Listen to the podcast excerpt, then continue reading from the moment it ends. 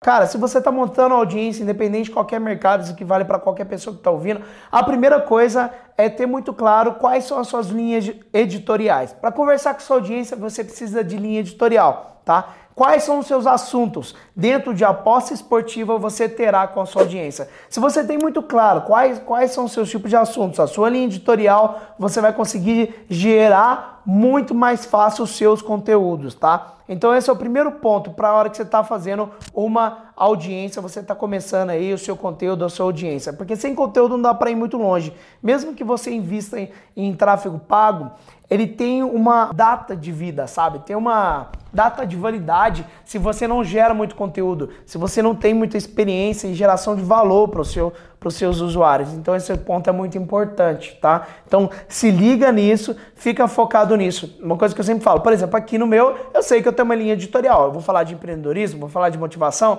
vou falar de Instagram e eu sei exatamente as coisas que eu preciso falar com a minha audiência, tá? E quanto mais eu pergunto, quanto mais eu tô junto, que nem fazendo live de pergunta e resposta, para mim é muito útil isso aqui, porque isso aqui que eu tô fazendo tá virando conteúdo pro YouTube, conteúdo pro Instagram, tá? Então, justamente para isso, eu já respondi três ou quatro perguntas aqui, ou seja, já tenho três ou quatro dias aí de conteúdo, tá? Mesmo postando vídeo todo dia. Então, esse ponto é muito importante. Tenha sua linha editorial muito bem definida, da onde vai sair o conteúdo, tá? Porque da onde vai sair, da onde vai sair a sua comunicação e comunicação é tudo. No relacionamento, você com sua audiência é um relacionamento.